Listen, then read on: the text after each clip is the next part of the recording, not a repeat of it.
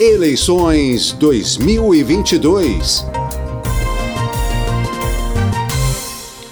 Bom, faltam dois dias para a grande festa da responsabilidade democrática. No domingo, mais de 156 milhões de brasileiros estão aptos a votar nas urnas para escolher o presidente, governadores, um senador por estado, deputados federais e deputados estaduais. E aqui no caso do Distrito Federal, deputados distritais para esclarecer aos nossos ouvintes e para quem está acompanhando a gente pelo canal do YouTube da Câmara dos Deputados sobre os direitos e deveres tanto dos eleitores quanto dos candidatos, vamos receber o desembargador, presidente do Tribunal Regional Eleitoral do Distrito Federal, Roberval Bellinati.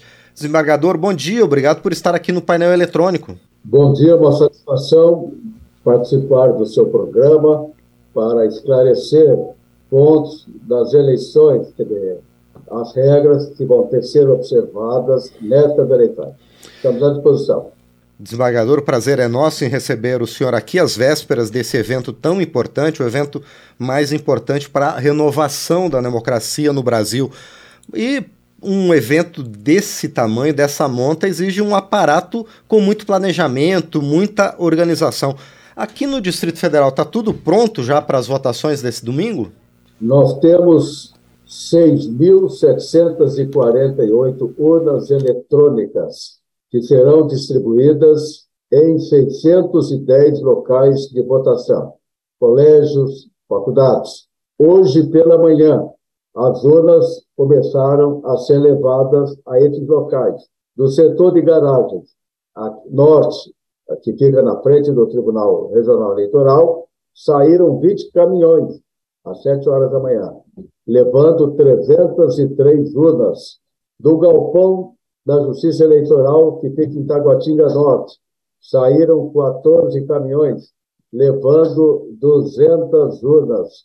Do galpão do Gama, saíram sete caminhões, levando 107 urnas. Então, nós temos 610 locais de votação, 41 caminhões contratados pela Justiça Eleitoral, levando as urnas onde elas serão colocadas em uma sessão eleitoral. Um carro da, da PM, uma viatura da, da PM, ou seja, todos esses caminhões estão sendo escoltados pela Polícia Militar e também por servidores da Justiça Eleitoral. A previsão é que todas essas urnas sejam distribuídas até às 17 horas desta sexta-feira. E amanhã, sábado, uma outra equipe vai comparecer aos locais de votação para preparar a sessão, ou seja, a sala, eles vão ajeitar a mesa, o mobiliário, a cabine eleitoral, uma mesinha ou uma, uma cadeira onde o eleitor deverá deixar o celular. Então, os preparativos estão praticamente prontos. Nós vamos contar com a participação de 34 mil mesários, ou seja, agentes eleitorais, 200 juízes e 200 promotores também estarão trabalhando, e as forças de segurança vão colocar à disposição quase 12 mil pessoas trabalhando em todo o Distrito Federal para assegurar segurança absoluta, segurança absoluta para que os eleitores saiam felizes de casa e também possam retornar felizes após escolherem civicamente os seus candidatos. Bargador, a gente conhece a realidade aqui do Distrito Federal, mas com algumas é, mudanças regionais, algumas particularidades. É isso que acontece em todo o Brasil, né? Esse é, todo esse processo logístico acontece basicamente da mesma forma em todo o Brasil, não é, desembargador? A Justiça Eleitoral do Distrito Federal segue as diretrizes do Tribunal Superior Eleitoral. Este é o procedimento adotado em todo o país. É claro que, por questões geográficas, a eleição no Acre, no Amazonas, no Pará, em alguns outros estados, ela tem suas características próprias. Mas aqui no Distrito Federal, nós não temos nenhum problema porque o território é pequeno. São 33 regiões administrativas e 610 locais que, que vão é, receber os eleitores no domingo. Então, nosso planejamento é mais fixo se compararmos com outros estados maiores. Aqui nós temos 2 milhões 203 mil eleitores.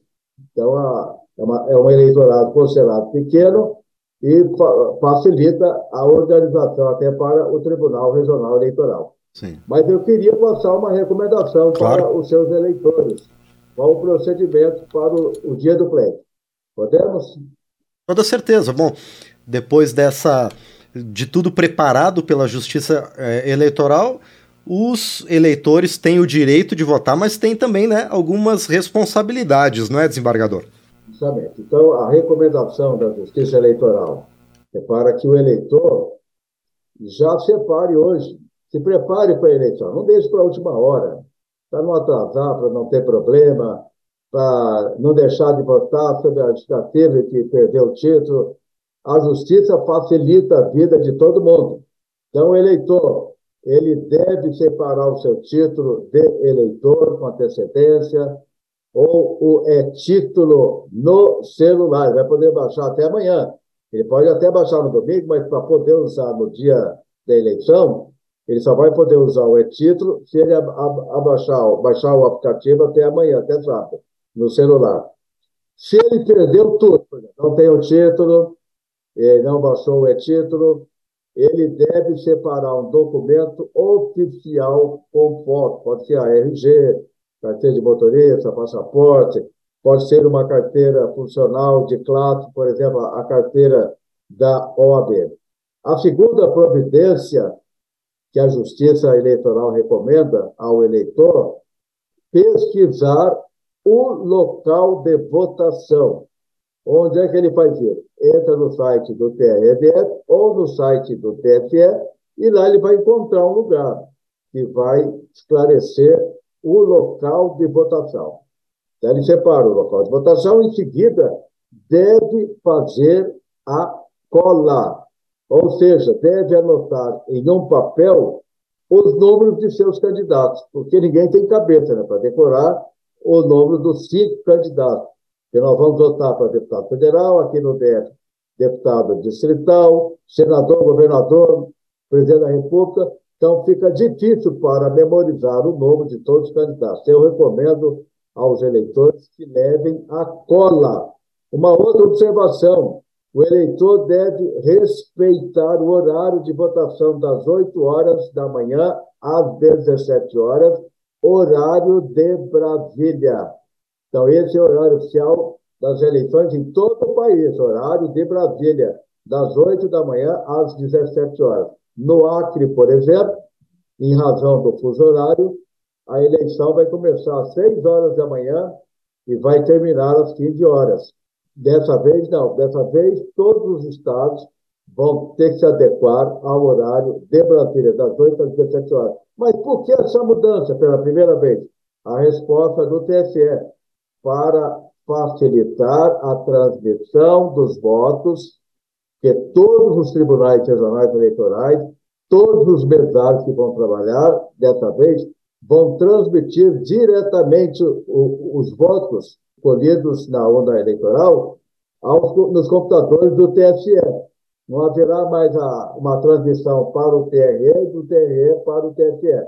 Então, agora o mesário, em qualquer lugar, ele vai pegar a mídia, ou seja, disquete, com o resultado da eleição da urna, e vai colocar num computador já preparado para transmitir esses dados aos computadores do TSE, onde será feita a totalização final. Então, a mudança de horário das 8 da manhã às 17 horas, horário de Brasília, é para unificar o horário em todo o Brasil. Então, nesse horário, o TSE já tem, encerrou, a partir de agora, horário de Brasília, nós vamos fazer a totalização e acredito que em duas horas de totalização já teremos uma parcial substancial para é, descobrirmos os nomes dos candidatos que vão ser eleitos. Então, em duas horas de apuração, não sabemos ainda quanto tempo vai demorar para a conclusão final da votação, porque o TSE também vai aguardar a transmissão de votos do exterior. 697 mil pessoas que estão no exterior vão votar em 100 países diferentes. E a, as eleições vão é, ser iniciadas, na verdade, no sábado, em razão do fuso horário do exterior, aqui domingo, mas em Nova Zelândia, por exemplo, na Oceania, a eleição lá vai começar às 15 horas. E a eleição, na verdade, vai ser encerrada não às 17 horas. Ela vai ser encerrada às 9 horas da noite do domingo em São Francisco, nos Estados Unidos, onde tem 12 mil brasileiros que vão votar para presidente da República. Então, o TSE vai depender também desses resultados do exterior para, só depois de conseguir reunir todos os votos, proclamar o resultado final das eleições.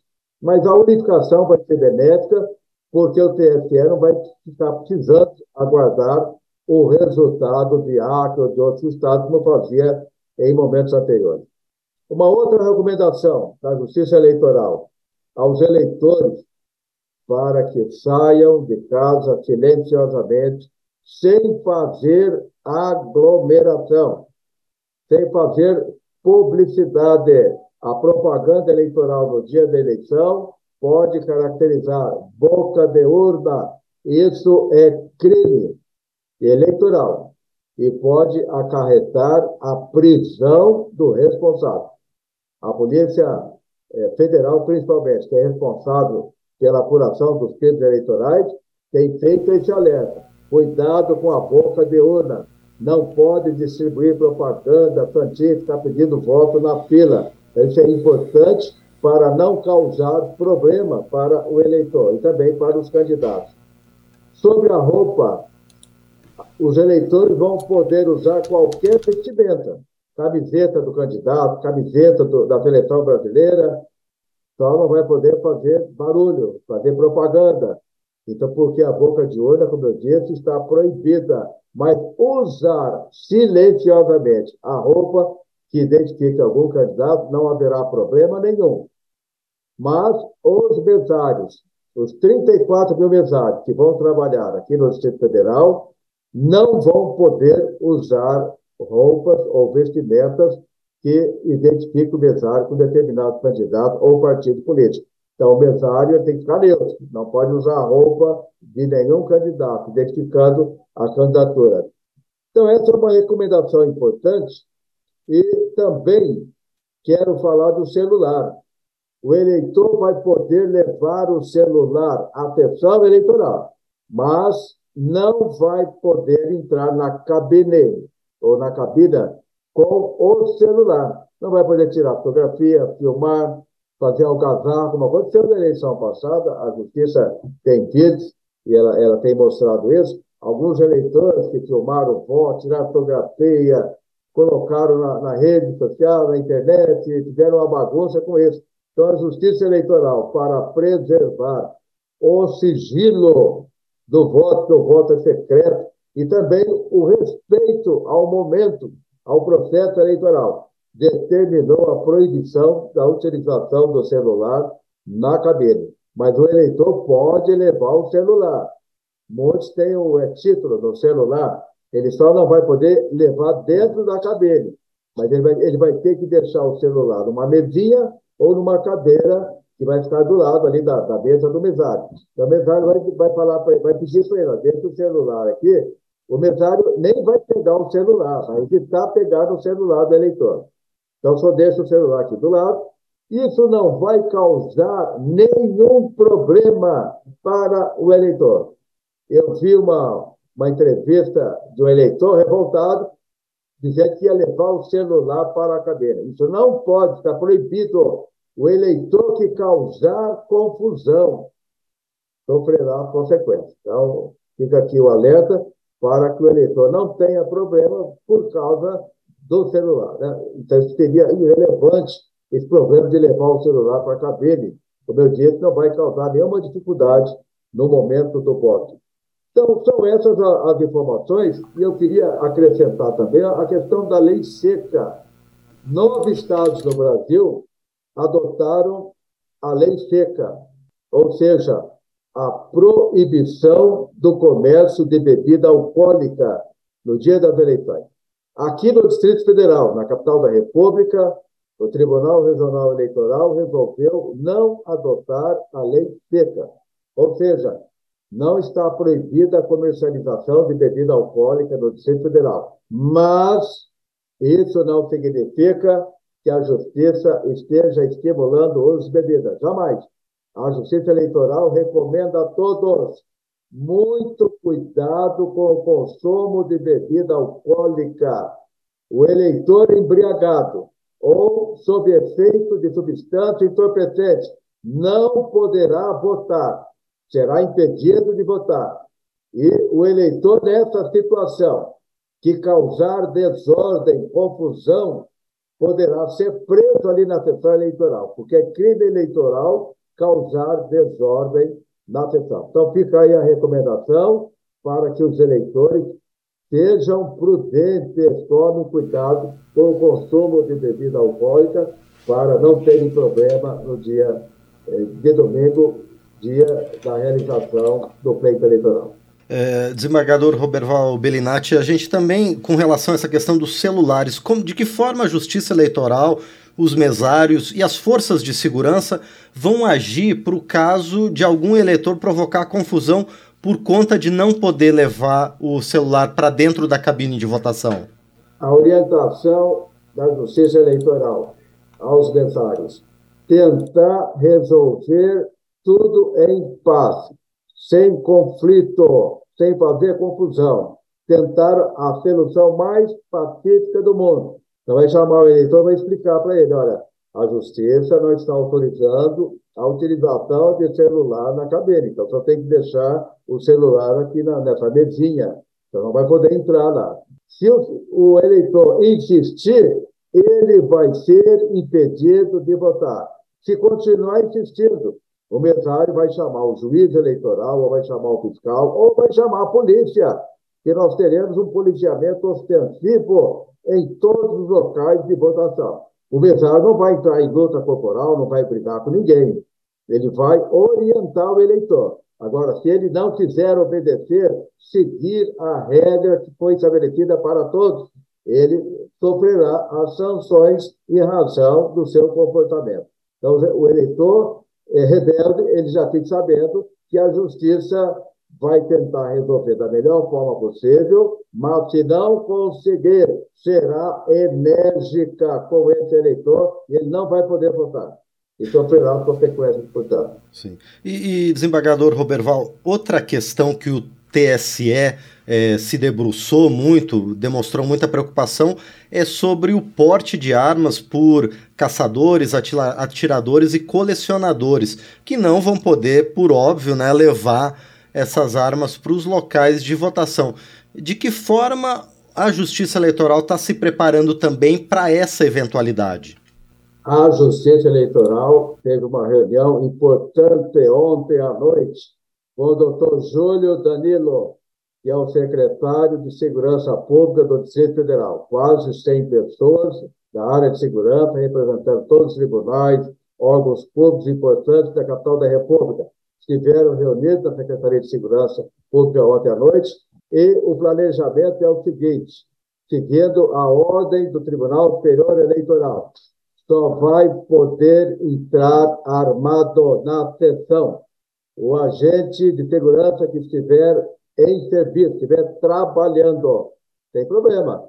Então, o policial, o PM, o agente da Polícia Federal, o agente da Polícia Civil, o policial do trânsito, da Polícia Judicial, enfim, o agente de segurança que estiver em serviço, armado, ele vai poder entrar na sessão, armado, vai votar e tudo bem. Quem não estiver em serviço, mesmo que tenha porte de arma, mesmo que seja policial, seja militar, mas se não estiver em serviço, ele não vai poder entrar armado. E a orientação da Justiça é para que os mesários tenham cautela, cautela ao tratar essa situação. Nenhum mesário vai entrar em luta corporal com o desobediente, aquele que vai insistir para entrar armado sem ter o direito, não vai entrar em luta popular com ele, não vai brigar, vai arrancar a arma da cinta dele ou, ou do bolso dele, nada disso.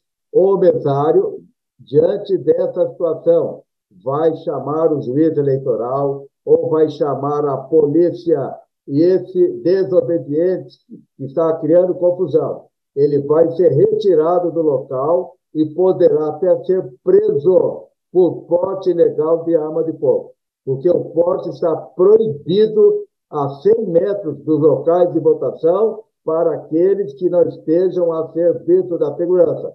Então, essa é a regra, foi bem debatida ontem na reunião, e, resumindo, quem estiver trabalhando vai poder entrar armado. Quem não estiver tra trabalhando, não estiver a serviço da Justiça Eleitoral, da Segurança Pública, não vai poder armado. Então, todos já receberam essa orientação. E espero que não tenhamos nenhuma confusão nessa área.